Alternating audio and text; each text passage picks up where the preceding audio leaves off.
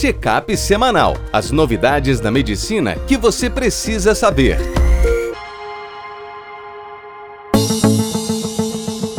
Olá a todos, meu nome é Ronaldo Gismondi, eu sou editor-chefe médico do portal PebMed. Bem-vindos a mais uma edição do Check-up semanal com as novidades da medicina que você precisa saber para começar a semana atualizado. No programa de hoje, a gente vai falar sobre AVC e cirurgia não cardíaca, Dexa versus metilprednisolona no tratamento do Covid, uso de guia para intubação, timpanostomia na otite média aguda. E lavagem peritoneal na gastrectomia por câncer. No nosso primeiro artigo, Bruno Vilaça, que entrou em nossa equipe como editor de anestesiologia do portal, ele comenta pra gente manejo perioperatório de pacientes com história de AVC ou AIT em cirurgia não cardíaca. Então o que, que acontece? É comum que às vezes um doente, quando vá operar, tenha um AVC prévio. Isso é tão importante nos dados que no score do índice de risco cardíaco modificado, ou score de Lee, ele é um dos critérios que pontua.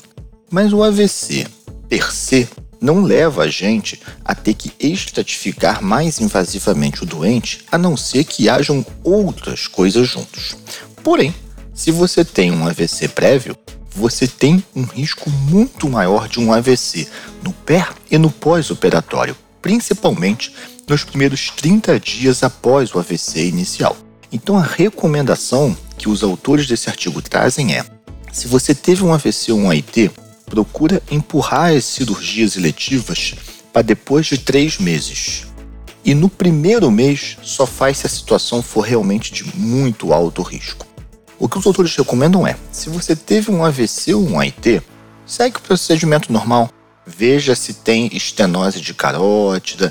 Se tiver, tenta revascularizar em até 12 semanas, é a janela ótima para revascularização pós-AVC institui o tratamento clínico e deixa para operar três meses depois do AVC. Ah, outro dado importante é: ok, eu tive um AVC, tem mais de três meses. Como eu faço com os antiagregantes? O ideal é que opere apenas na vigência do AS, porque o clopidogrel e os anticoagulantes aumentam muito o risco de sangramento no operatório. A partir do terceiro mês, apesar de não ter um ensaio randomizado, são mais estudos observacionais, essa parece uma prática segura. No segundo artigo, nossa equipe de redação, corticoide para a Covid-19, dexametasona ou metilprednisolona. Então a gente teve um grande estudo com dexametasona no Covid, né, o recovery, que sacramentou de vez o uso do corticoide nas formas pulmonares graves. Mas chamou a atenção da gente, especialmente aqui no Brasil, que o corticoide utilizado foi dexametasona.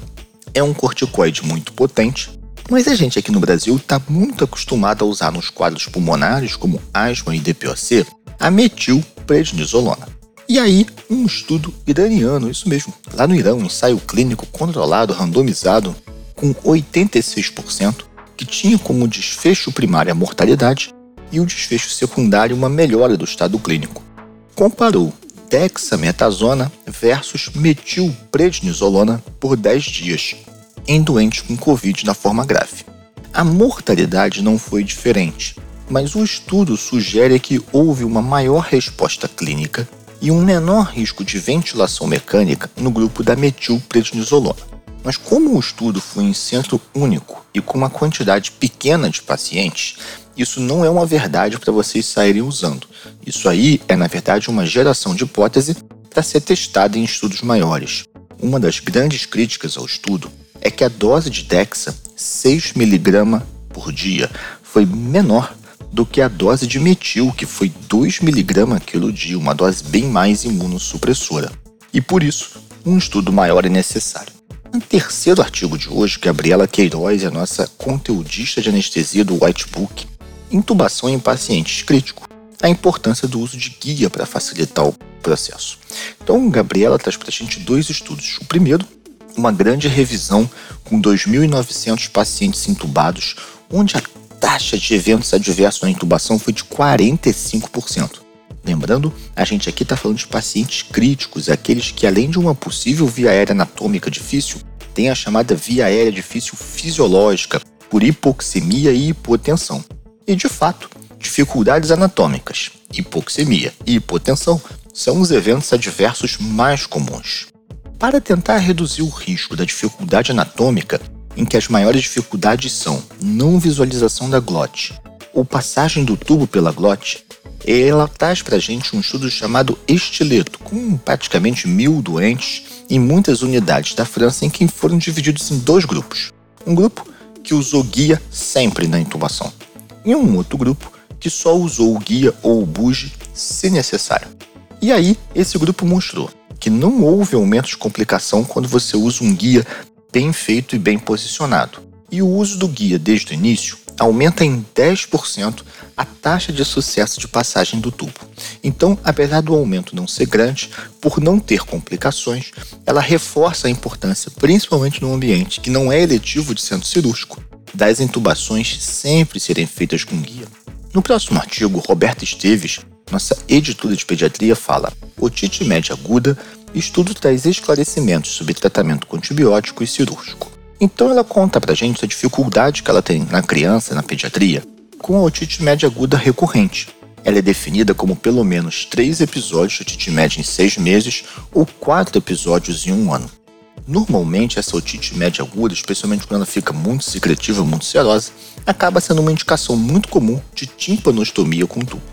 E ela traz para a gente um estudo com 250 crianças de 6 meses a 3 anos de idade com otite média aguda recorrente. Um grupo ficou só no antibiótico, outro, além do antibiótico, colocou o tubo no tímpano. Só que qual foi o problema do estudo? Houve muito crossover. Metade das crianças no grupo clínico acabou operando em algum momento eles fizeram análise intention to treat e per protocol, ou seja, baseado na randomização e baseado no tratamento de fato que a pessoa recebeu. Nas duas, a única diferençazinha que teve é que quem fez a cirurgia, ele teve menos falha de tratamento e menos dias de sintoma, mas o número de episódios de otite média foi igual nos dois, o que reforça a ideia de que a cirurgia com tubo é realmente na criança com otite de repetição para aliviar o excesso de secreção que fica. E por fim, nós temos um artigo de Natália Ribeiro, nossa nova colunista de cirurgia geral, que traz para gente lavagem peritoneal intraoperatória extensiva em gastrectomia curativa, fazer ou não. Então ela comenta para gente que a gastrectomia é o tratamento padrão do câncer gástrico localmente avançado. Só que um dos principais riscos da doença é a recorrência, especialmente no nível peritoneal. Quando você tem recorrência peritoneal, a sobrevida é de apenas seis meses.